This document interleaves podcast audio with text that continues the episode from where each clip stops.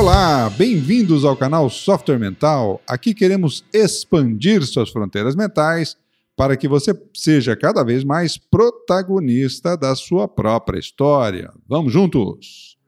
O tema de hoje, eu tenho um convidado especial aqui, é aplicações da neurociência no século XXI. E o meu convidado especialíssimo aqui é o Juliano Ginani, que é biólogo, mestre em doutor em neurociência pela Universidade Federal de São Paulo, psicólogo e um grande pesquisador é, do tema aí da neurociência aplicada à educação, aplicada à vida de modo geral. Juliano, um grande prazer ter você aqui com a gente no Software Mental. Seja bem-vindo aí para esse nosso bate-papo descontraído aqui, pra, mas para falar de assunto sério, né? Como é que você está? Tudo bem, meu velho? Ah, tudo ótimo. Fico bem feliz desse convite aí. Vai ser um bom papo. Eu acho que tem muito assunto aí para a gente conversar. Que bacana. Você sabe, ô Juliano, que é uma das coisas que realmente tá, mudou já.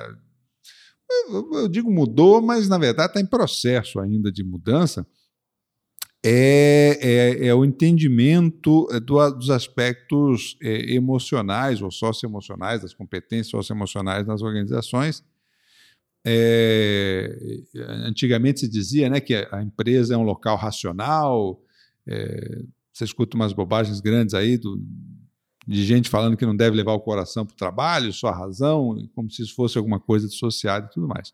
E um dos aspectos que vem modificando fundamentalmente essa percepção, na verdade, do funcionamento do ser humano é, são as pesquisas justamente da, neuro, da neurociência nesses últimos 30 anos, por exemplo, a partir dos estudos de ressonância magnética, ou seja, está trazendo luz a algum aspecto que, na verdade, não era compreendido e muitas vezes o aspecto emo emocional, por exemplo, reprimido é, nas organizações de modo geral. Então, para a gente começar a trazer o tema da neurociência, qual é a base de estudo da neurociência e, e, e o que, que tem te chamado a atenção nesses últimos é, anos aí, então, né, ou década de pesquisa da neurociência, o que, que, que você ressaltaria para a gente começar o nosso bate-papo?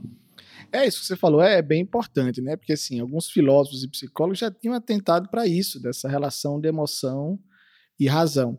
Só que a neurociência, com alguns estudos mais focados em fisiologia, trouxe algumas informações boas para comprovar que, de fato, não existe razão e emoção separado. Uhum. Então, isso é uma coisa boa, assim, nesses últimos 30 anos, é um progresso a gente fazer essa relação. Inclusive, muito da emoção é que norteia a razão. Sem dúvida. O que é uma coisa interessante, né? Que antes dizia, não, a razão é superior. Pelo contrário, você ter emoção e você saber usar isso faz você ter decisões, inclusive, mais importantes nesse. Né?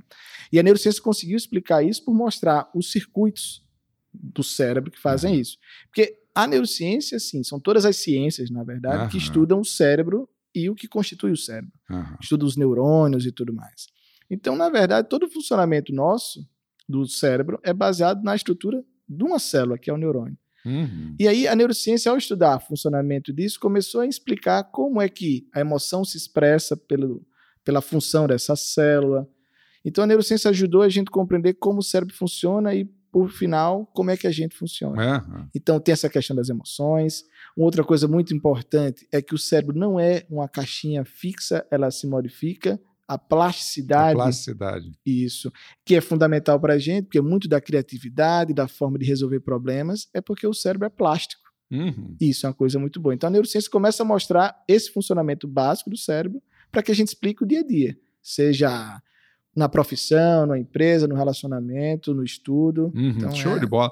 É, você sabe que realmente é, uma das coisas que se tinha antes é que o cérebro só se desenvolvia até a maturidade biológica, né? Uhum. Fala um pouquinho dessa plasticidade é, neuronal para gente aí. É, havia um mito que o cérebro ele nascia com a quantidade de neurônios, ela ia se estruturando e depois não havia mais é, surgimento de novos neurônios. Uhum. Mas a partir do final do século passado já começou a se estudar que, sim, o, o cérebro tem ainda algumas regiões que produzem novas células. Isso ajuda a gente a começar a ter algumas ideias sobre plasticidade. Uhum. Só que a plasticidade é muito mais do que isso, porque existe a plasticidade que é ter novas células, certo. mas a plasticidade também é criar novas conexões entre neurônios que são as sinapses, né? Isso. É, as novas, os novos aprendizados criando novas conexões. É, porque sim, Um neurônio se comunica com o outro. E essa comunicação é através dessas sinapses que você falou, que são essas Uhum. ligações, que não é uma ligação física, né? Existe um espaço entre os neurônios em que tem uma química que faz essa transmissão. Certo. Por isso que existem muitas medicações, muitos remédios e muitas substâncias que afetam o funcionamento do cérebro. Mas o mais importante é que essas conexões podem ser modificadas ao longo da vida. Uhum. E aí a gente cria novas memórias, novos hábitos.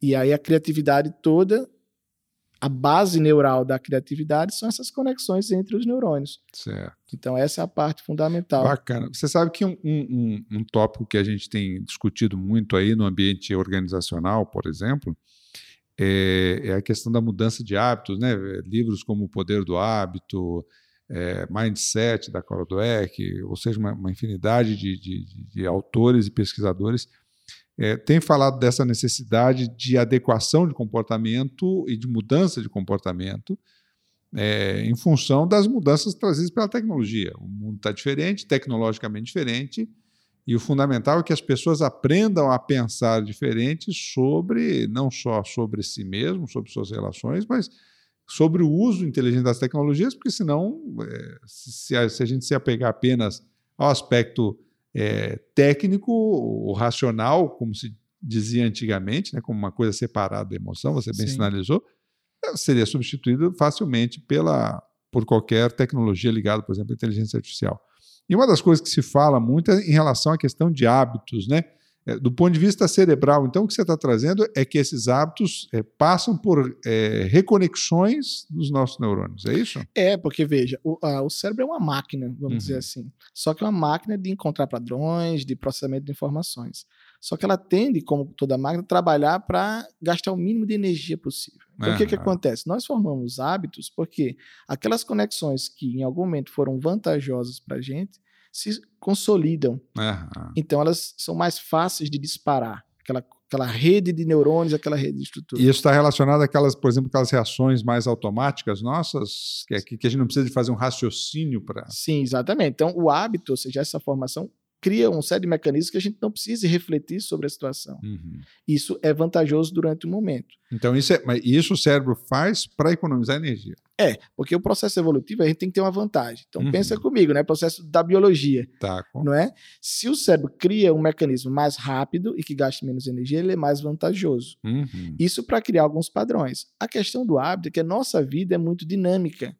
E o que, que acontece? Muitas vezes nós somos convidados a mudar o hábito. Então tem que ter um esforço. Por isso que quando você cria um hábito, isso diminui o gasto de energia. Mas para você mudar esse hábito, você tem que criar um novo. Uhum. E essa criação envolve um gasto de energia. É como se você estivesse andando numa floresta, começa a andar por um caminho. Aquilo forma uma trilha.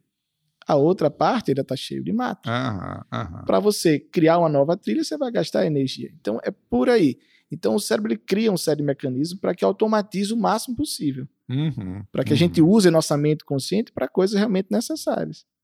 É, você sabe que tem uma, um, um, aspecto aí que traz essa, essas mudanças do, desse século XXI aí que eu, que eu particularmente é, gosto e me interesso muito, porque é, num mundo mais previsível, é muito fácil de uma pessoa, então, adquirir determinados hábitos e ela passa a vida inteira daquele jeito. Fazendo a mesma coisa. É o que a gente costuma chamar aí de robotização, né? A pessoa entra num comportamento robótico em que ela meramente repete esses hábitos ad, ad nauseum, ad infinitum sim, né? nessa sim. história aí, né?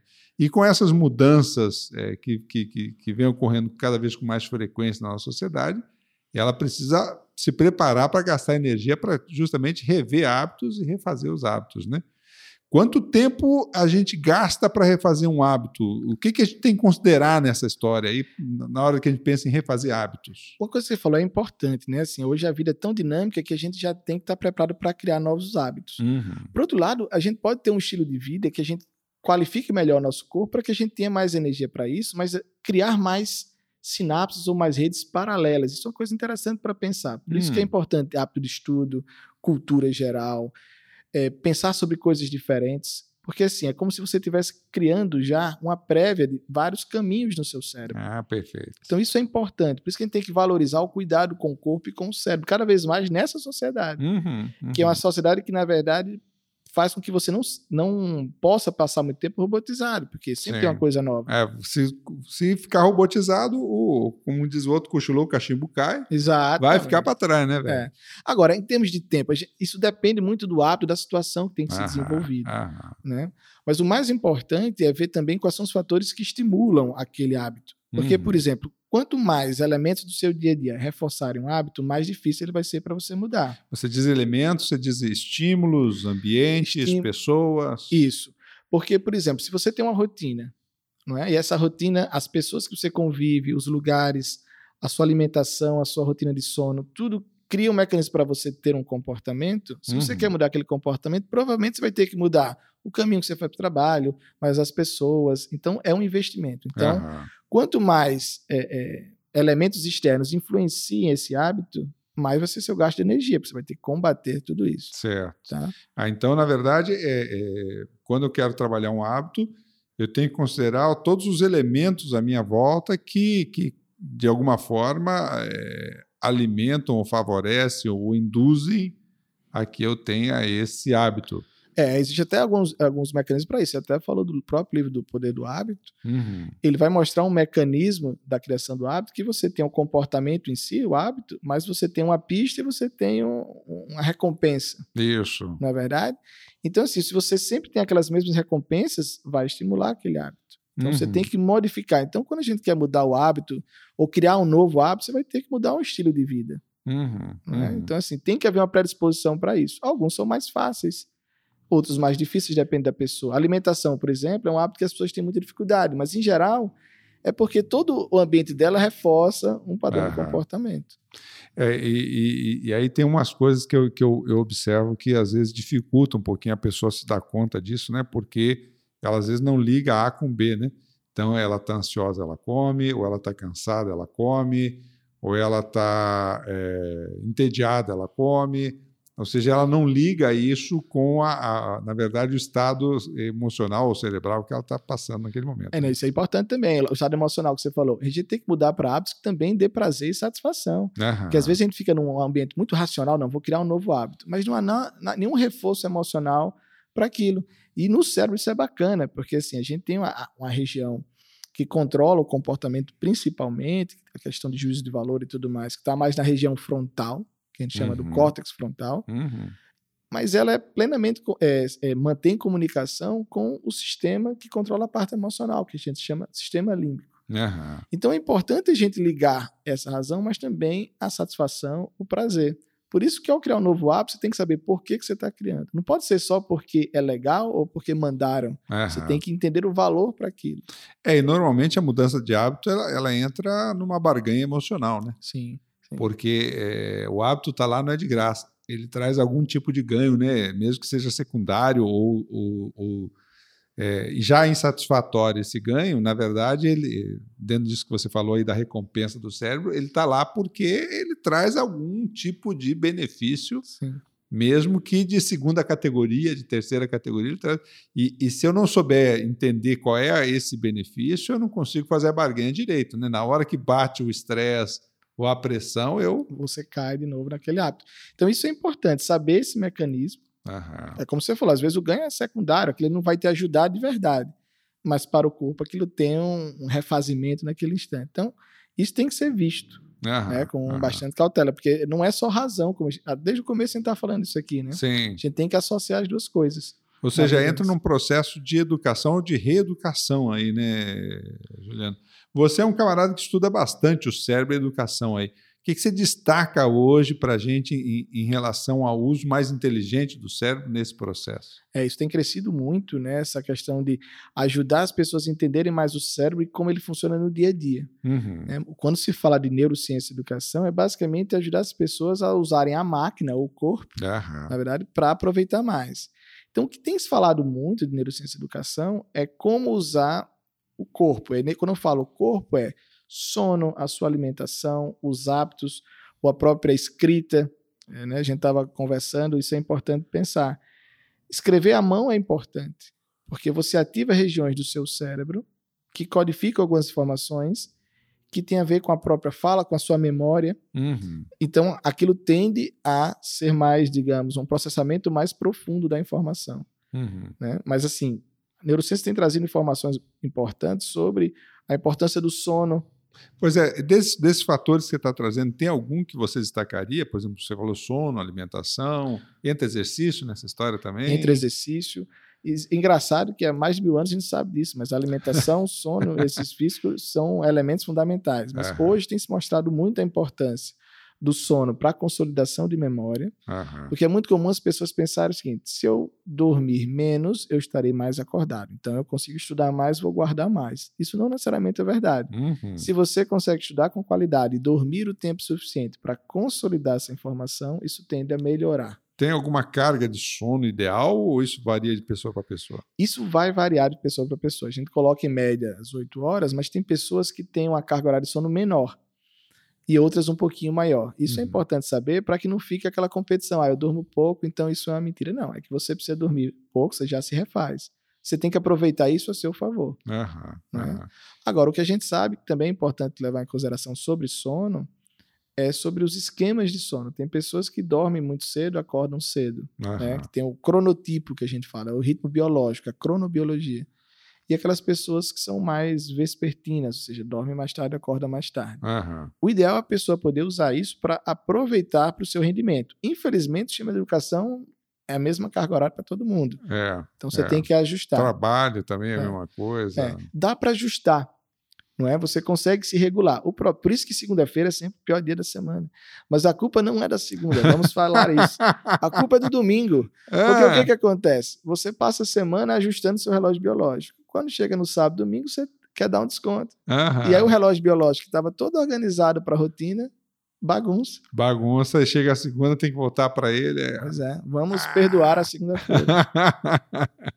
Show de bola. Então a gente falou aqui do sono, né? A alimentação tem alguma questão fundamental aí em termos eh, de funcionamento do cérebro? Tem uma coisa importante, porque veja, o funcionamento do cérebro é o funcionamento dos neurônios. Então o neurônio precisa de açúcar, de glicose. Aham. Então a gente precisa manter uma taxa, a glicemia, o mais estável possível. né? Às vezes você come muito açúcar, aquilo dá um pico, você fica até mais acordado, mas logo depois Dá o gap, né? dá o gap. Então é importante manter uma alimentação que permita esse fluxo contínuo da alimentação. Aham. né? Então isso é uma coisa importante. Hoje a gente tem comido coisas que às vezes as pessoas são muito viciadas hoje em energéticos, isso é coisa para pensar. Aham. Porque O que, embora é que ele tem aí de, de, de, de crise aí nessa história? o que é importante nessa história é o seguinte: ele realmente faz efeito quando você está muito cansado, aquilo vai dar um gás. Mas o problema não é que o energético está resolvendo, o problema é que a rotina das pessoas está defasada. Ah, entendi. Então a pessoa fica. O problema está na, tá na. A a causa disso está no, no, no, no hábito de novo, né? Exatamente. No mau hábito em relação a, a respeitar a- a- o ritmo do corpo. Exatamente. Porque assim, hoje se estuda muito sobre remédios para melhorar a memória. Em geral, eles não têm um efeito significativo. Isso é super interessante. Uhum. As pessoas pegam, às vezes, medicações que são para tratamento de algumas condições psiquiátricas ou questões neurológicas e toma porque ah, vai melhorar a minha memória. Aham. Só melhora se você tiver realmente defasado. Então, assim, se Ah. você, com sujeitos saudáveis, regulados em termos de sono, o resultado é insignificante. Muitas Nossa. vezes é mais um efeito placebo do que o efeito sim, real. sim. Mas é, mas é o, o cara achar que aquilo está ajudando do que realmente está ajudando de fato, né? Sim. Agora, a questão da neurociência também tem ajudado por estu- aqueles estudos mostrando sobre as funções cerebrais, algumas regiões. Embora o cérebro funcione de forma totalmente integrada, Uhum. algumas áreas são mais associadas a uns tipos de processamento. Processamento emocional Aham. ou questão de memória. Mas é importante lembrar que a memória está espalhada em todo, toda a todos- região, Todo o cérebro, né? todo o cérebro. É, tem um, a- a- aliás, até nesse livro aí do, do, do Charles Duhigg aí, do, do Poder do Hábito, eh, ele se discute aí a- a- justamente que o hábito já não está na parte consciente, né, do, funcionamento da memória, já está na, na, no- no- no- na reação es- específica do gatilho-resposta, né? Uhum.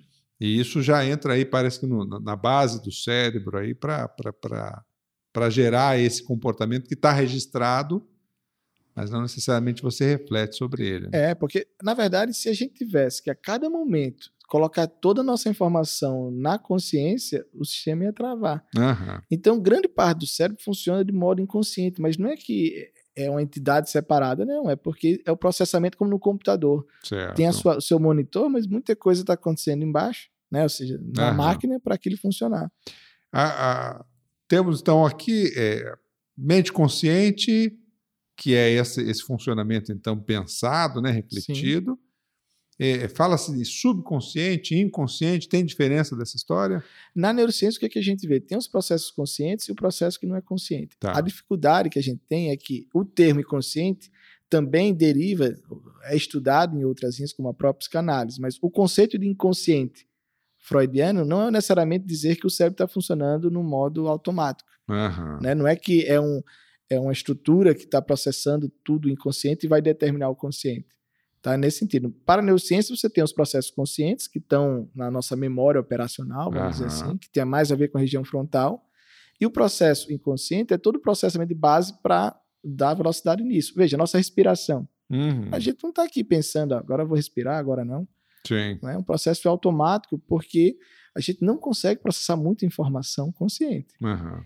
É só a gente lembrar quando a gente tem que fazer aquelas provas intermináveis, já imaginou decorar tudo e guardar tudo na mente naquela hora era difícil. Aham. Então, por isso que a gente coloca que muita parte do processamento ele não vai ficar ativado na região frontal. Nessa região não consciente, então, você tem um lado é a parte funcional do cérebro e outro é a parte emocional do cérebro. Sim. Muitos gatilhos emocionais, eles embasam esse nosso comportamento. Né? Você tem o sistema límbico, mas não só o sistema límbico, aquilo liga uma série de conexões que mexe com o corpo todo. Uhum. Que ele vai regular também liberação de hormônio, Uhum. própria adrenalina no nosso corpo inteiro, não é Uhum. verdade? Então, Uhum. é importante lembrar que o o cérebro ele está lá controlando, mas a ação dele se espalha em todo o corpo. Uhum. Assim como todas as informações do corpo chegam nele também para fazer a gente é, mudar o comportamento. Às vezes a gente está com fome e a pessoa começa a se sentir irritada. Não é uma irritação, mas é que o corpo está dizendo que algo está diferente. Aham. Aí entra o tal do, do dicionário é, cerebral emocional? Sim. Para você começar a identificar como é que como é que teu corpo funciona nesse processo? Isso é uma coisa bacana, isso vai até além da neurociência para a própria psicologia, que é o fato de que as pessoas precisam reconhecer como se sentem, porque hoje você vê, a gente tem muito estímulo e às vezes a pessoa tem um dicionário empobrecido, Uhum. ela não consegue descrever o que sente. Uhum. Então a, a- a gente precisa ter mais tempo para refletir sobre o que a gente está sentindo, o que a gente quer, para poder diferenciar o que, que é. Está com fome, está irritado, está incomodado, Uhum. está ansioso. É, eu, por exemplo, quando eu tô com sono, eu fico mais irritado. velho. Eu fico mais incomodado. Já, já sei. Minha paciência reduz, é, o meu, meu humor cai. e com fome eu não tenho esse problema, não. Mas com sono, aí o bicho começa a pegar mais. É, é- é o meu funcionamento. É nesse sentido que você está falando, né? Sim. A pessoa deve saber identificar como é que ela funciona nessa história. É, porque assim, quando a gente faz pesquisa, a gente faz um estudo muito genérico. Uhum. O que a gente está querendo conversar também é para que as pessoas comecem a criar o manual da sua própria máquina, né? Assim, Aham. Eu sei como funciona, eu sei qual é a melhor hora para dormir, eu sei quanto tempo eu preciso. É isso que entra o, o chamado neurofeedback, é isso? O neurofeedback é uma técnica que é é um pouco diferente. O neurofeedback é o seguinte: pensa no feedback. Quando você Aham. tem uma empresa, muitas vezes é importante dar o feedback para o seu funcionário, Isso. não é verdade? Aham. O neurofeedback é uma técnica em que você faz uma leitura da atividade cerebral né, e você devolve isso para a pessoa. Então, eu monitoro a atividade Ah. elétrica do cérebro e começo a mostrar para a pessoa como está a atividade cerebral. Mas, isso pode- claro, que se a pessoa olhar uma tela de computador com ondas cerebrais é difícil. Mas a gente pode fazer, por exemplo, criar um jogo em que a pessoa controle o jogo com as ondas cerebrais. Uhum. Então, o que a gente pode fazer, se a pessoa é muito ansiosa, você faz a leitura da atividade cerebral? E cria um jogo. Esse jogo já, já existe, isso é a parte fácil de fazer, por incrível que pareça, Uhum. em que quando ela consegue manter um padrão elétrico no cérebro, que é o padrão de disparo, que é um fenômeno que é inconsciente, você não controla dizendo neurônios parem de disparar. Aham. Quando aqueles neurônios começam a disparar, ou seja, tem uma atividade cerebral um pouco diferente, que tem a ver mais com o relaxamento, por exemplo, num jogo você faz mudar alguma tela do computador. Aham. Eu posso, por exemplo, fazer um monge levitar. E isso é importante para o cérebro, porque o cérebro é uma máquina de encontrar padrões. Aham. Então, se eu mostro ele pra uma, tela que a meta dele é fazer um monge levitar, ele, ao observar a tela, ele começa a fazer um condicionamento né, para estimular que o cérebro diminua o padrão de disparo. Então, o e cérebro. qual o benefício disso, de diminuir esse Isso. padrão de disparo? Isso que é bacana. Ele começa a, é, a criar uma forma de fazer o cérebro desacelerar. Então, ele Hum. treina para, por exemplo, reduzir a ansiedade. Então, o neurofeedback é uma técnica de ajudar a pessoa a aumentar a sua autorregulação. Uhum. Aí, qual é o benefício? Se a pessoa tem o sintoma dela é ansiedade, ela vai começar a diminuir a resposta de ansiedade dela. Mas ela poderia, por exemplo, uma pessoa que tem problema de insônia, ela pode começar a aumentar um padrão de onda cerebral que ajuda a pessoa a entrar no sono. Aham, aham. né? Então, que é o ritmo sensório motor, que é mais ou menos o padrão de 10 Hz, é padrão alfa, que a gente fala, numa região específica do cérebro. Tá? Então, numa região específica do cérebro, se começa a ter um disparo com uma determinada velocidade, aquilo facilita o sono. aham. Então, pessoas com insônia, a gente treina para que ela aumente essa quantidade de disparo. Então, ela começa, ela pode entrar num sono melhor. Então, o neurofeedback é uma técnica para ajudar a pessoa a aumentar a regulação dela. Isso ela faz conscientemente. É, na verdade, é conscientemente porque ela está acordada fazendo a tarefa, mas não Tá. é conscientemente porque ela não está dizendo neurônios do meu cérebro, Sim, por favor, parem de disparar. Então, é um treino acordado, um treino consciente, Sim. mas assim, a área que ela está alterando, isso não é um processo Sim, consciente. sim, mas o importante é que esse tipo de técnica ou de treino, ela pode fazer, não é para uma patologia, uma doença, é para que ela use melhor o cérebro dela. Uhum. Então, só que se ela tiver um processo de ansiedade, ela pode fazer isso para reduzir as crises de ansiedade. Ou seja, é uma forma dela trabalhar, por exemplo, fatores que possam melhorar, sei lá, a, a produtividade, o, o bem-estar, o- a acalmia íntima. o- Sim, é bem por aí. Hoje tem empresas que usam isso para aumentar a produtividade, a criatividade. Uhum.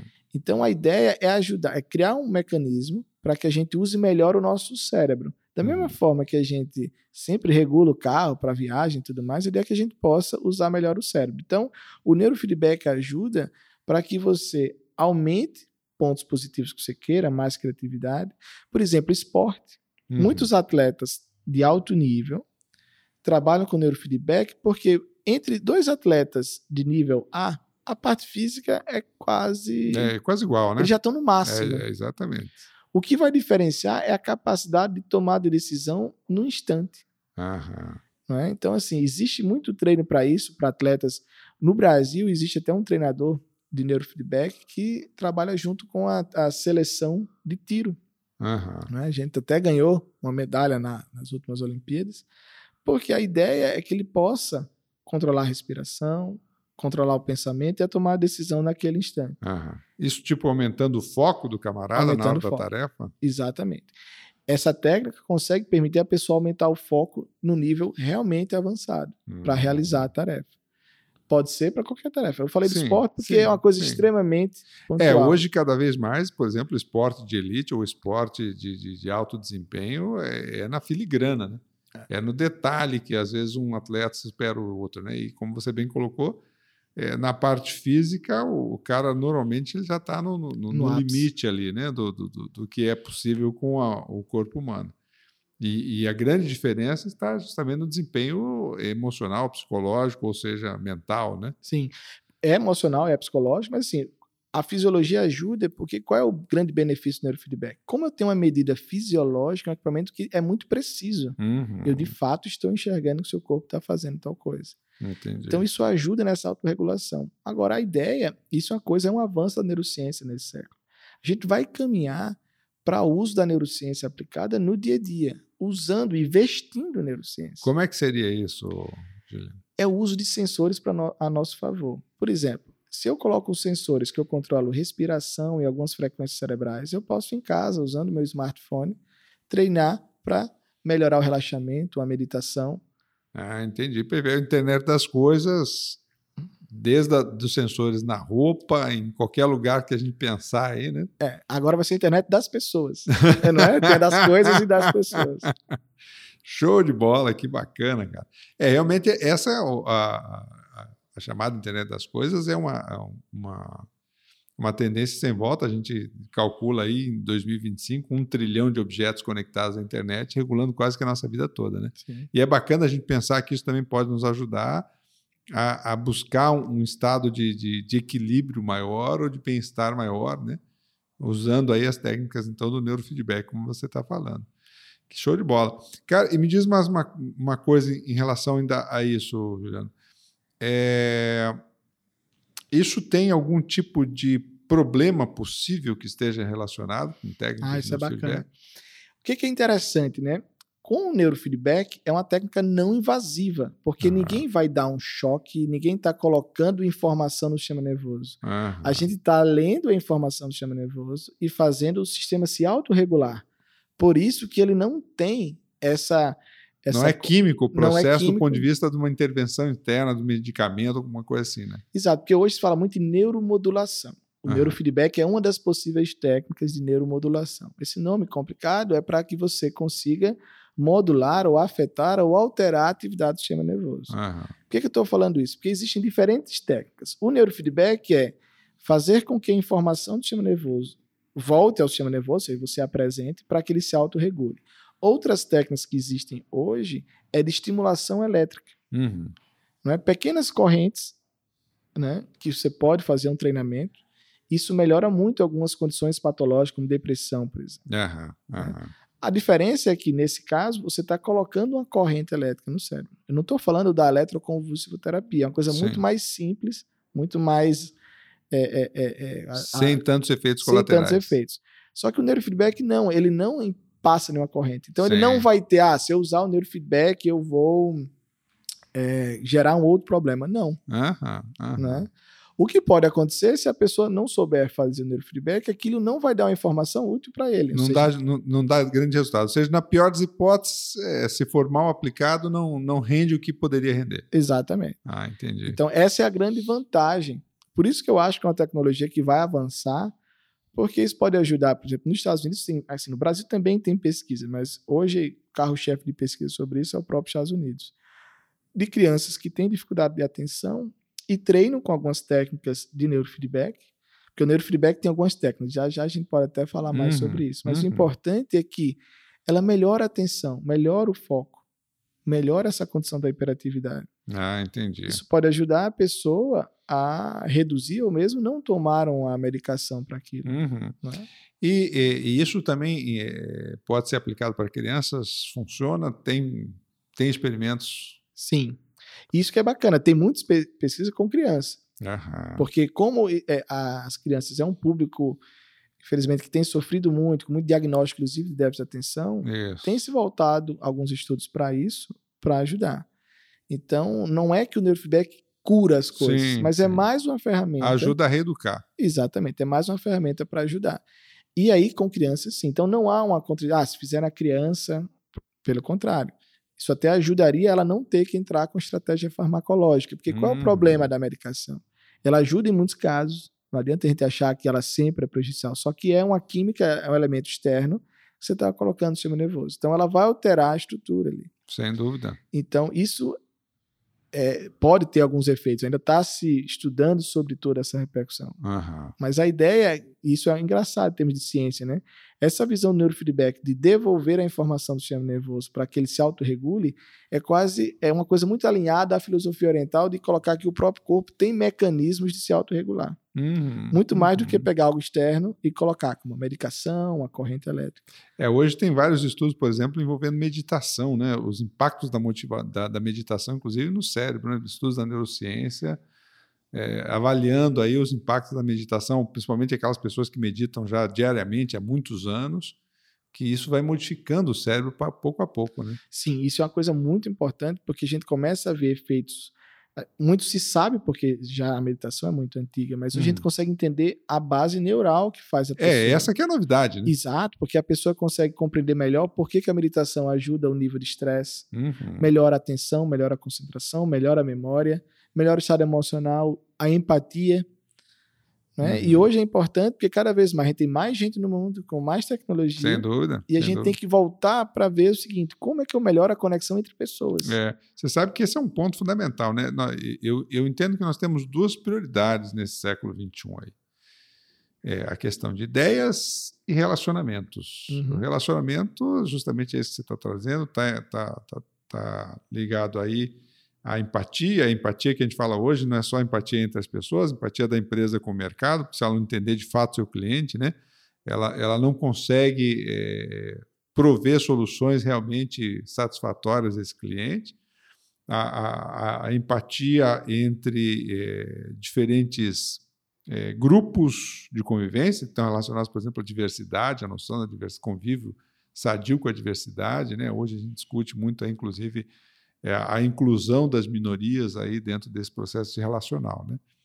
Mas então eu quero explorar contigo o outro lado agora, o outro lado das ideias. Uhum. Eu sei que você faz algumas correlações aí do processo da neurociência, por exemplo, com a criatividade, que é uma, da, uma das competências mais críticas, vamos dizer assim, dentro desse nosso século XXI, porque é justamente a, a questão da, da, da, conexão com as ideias, né? O que, que você diz para a gente a esse respeito aí, meu velho?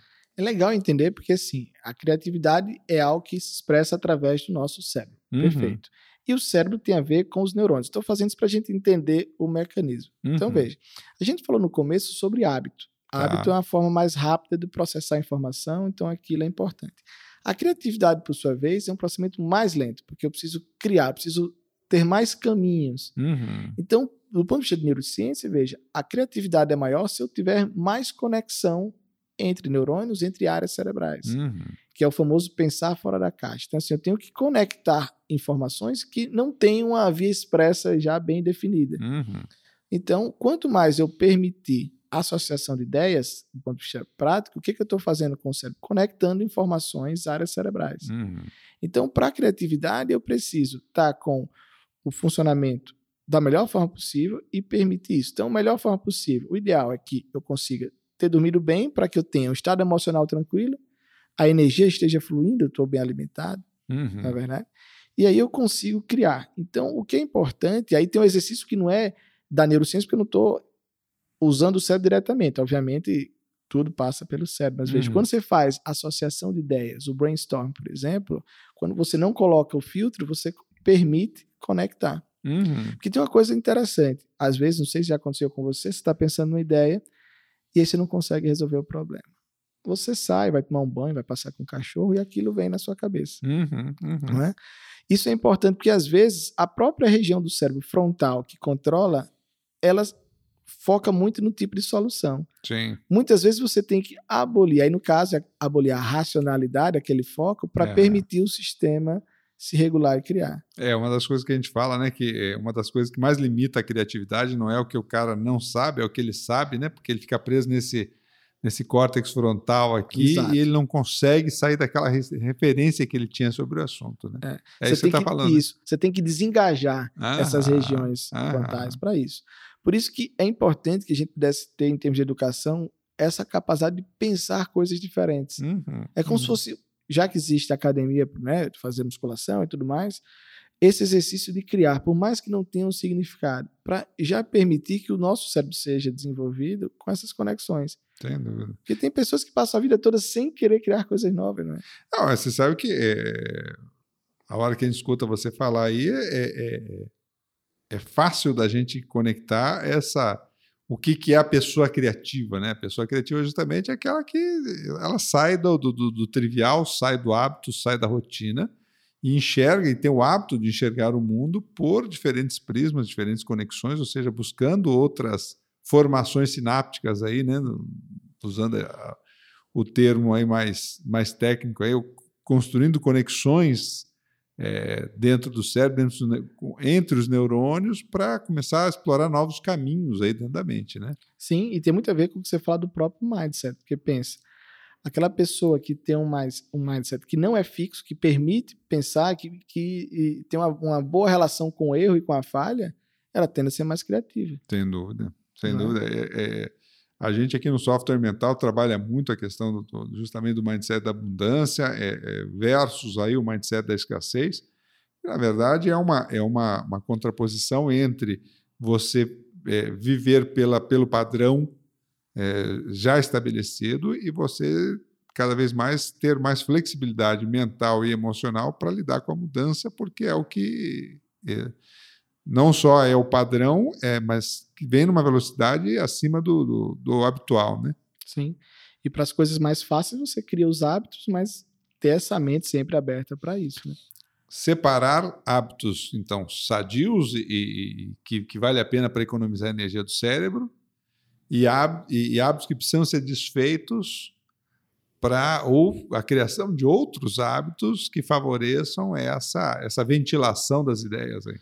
Exatamente. E é importante saber que o hábito está associado a uma rotina, né? Uhum. Então é sempre bom ter o hábito saudável numa rotina que seja útil. Só que isso sempre vai ser modificado ao longo do tempo, né? Uhum. Nossa vida vai mudando, as idades, as coisas todas. Mas vale a pena parar tempos em tempos e ver isso.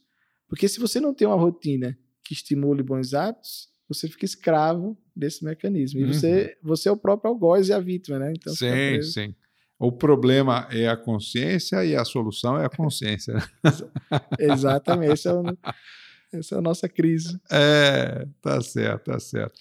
O, o, o, Juliano, você tinha falado também aí eh, de algumas técnicas aí do neurofeedback aí que você poderia explorar um pouquinho mais. É, é porque o que, que acontece? O neurofeedback, quando a gente fala, na verdade isso já vem sendo estudado há um tempo, é, as pessoas vão até achar pelo nome do biofeedback, que biofeedback. é o porque é o feedback do funcionamento biológico. Uhum. Quando a gente fala neurofeedback, em geral a gente está falando de usar a atividade elétrica do cérebro. Então a gente coloca eletrodos na cabeça, uhum. que é basicamente uma grande touca uhum. com alguns sensores que você consegue ver como é que o cérebro está funcionando. Só que você também tem outros tipos de, de medição. Em vez de medir a atividade elétrica do cérebro para saber se, por exemplo, a região frontal está mais ou menos ativada, você consegue também usar algumas medidas sobre respiração, sobre temperatura. Uhum, né? uhum. É muito comum o uso do, da respiração e da frequência cardíaca. Você consegue, ao trabalhar essa respiração e a frequência cardíaca, melhorar vários índices de estresse. E hoje, um dos grandes problemas que a gente tem na sociedade é uma resposta ao estresse muito é, exagerada. Verdade, verdade. Que prejudica verdade. outras coisas no corpo, porque isso é interessante, porque é uma coisa no corpo físico, mas afeta o emocional, afeta as relações, afeta as empresas.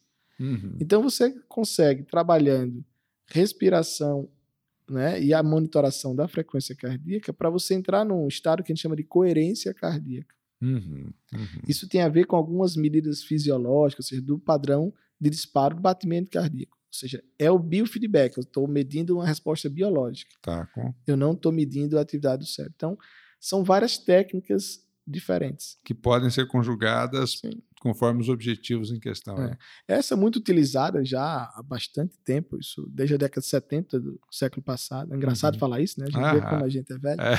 Mas isso é interessante porque isso melhora, é uma resposta fácil de você ter. Aham e é algo que as pessoas podem usar para problemas muito comuns do dia a dia. Que às vezes o problema do estresse, da resposta exagerada ao estresse, é que em geral a gente vai empurrando. Ah, não, é isso mesmo, uma hora resolve. Uhum. E aquilo vai acumulando no corpo.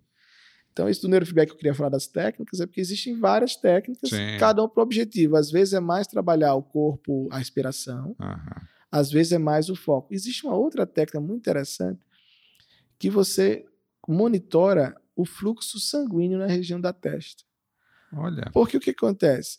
O sangue, quando passa, ele carrega oxigênio. Certo. E é o oxigênio que vai ser usado pelas células da cabeça do neurônio para funcionar. Então, você consegue, monitorando isso, regular a quantidade de sangue que chega na região frontal. Uhum, uhum. Outras regiões possíveis, mas é mais comum usar na testa. Entendi. Que a gente chama de HEG. Um nome um pouquinho mais complicado. Ah.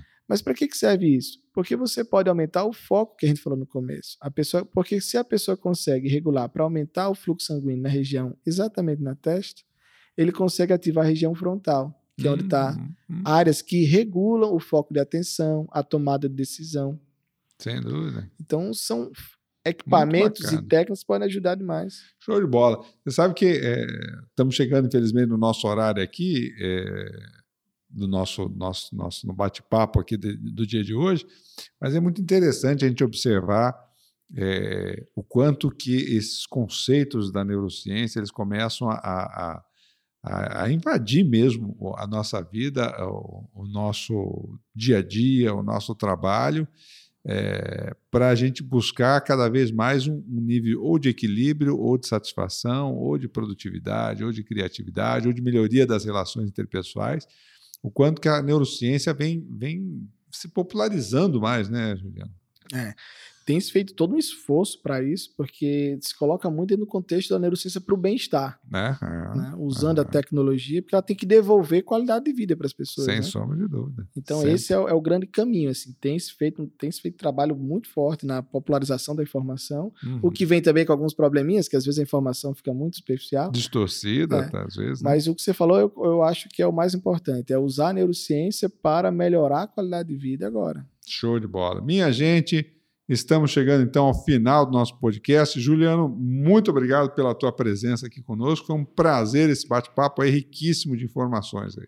Muito obrigado, eu que agradeço. Foi excelente. Show de bola. Minha gente, estamos chegando então ao final. Por que tratamos desse tema, desses temas aqui no canal Software Mental? Porque confiamos que o mundo é um cenário de oportunidades para quem expande as suas fronteiras mentais e você merece aproveitar essas oportunidades.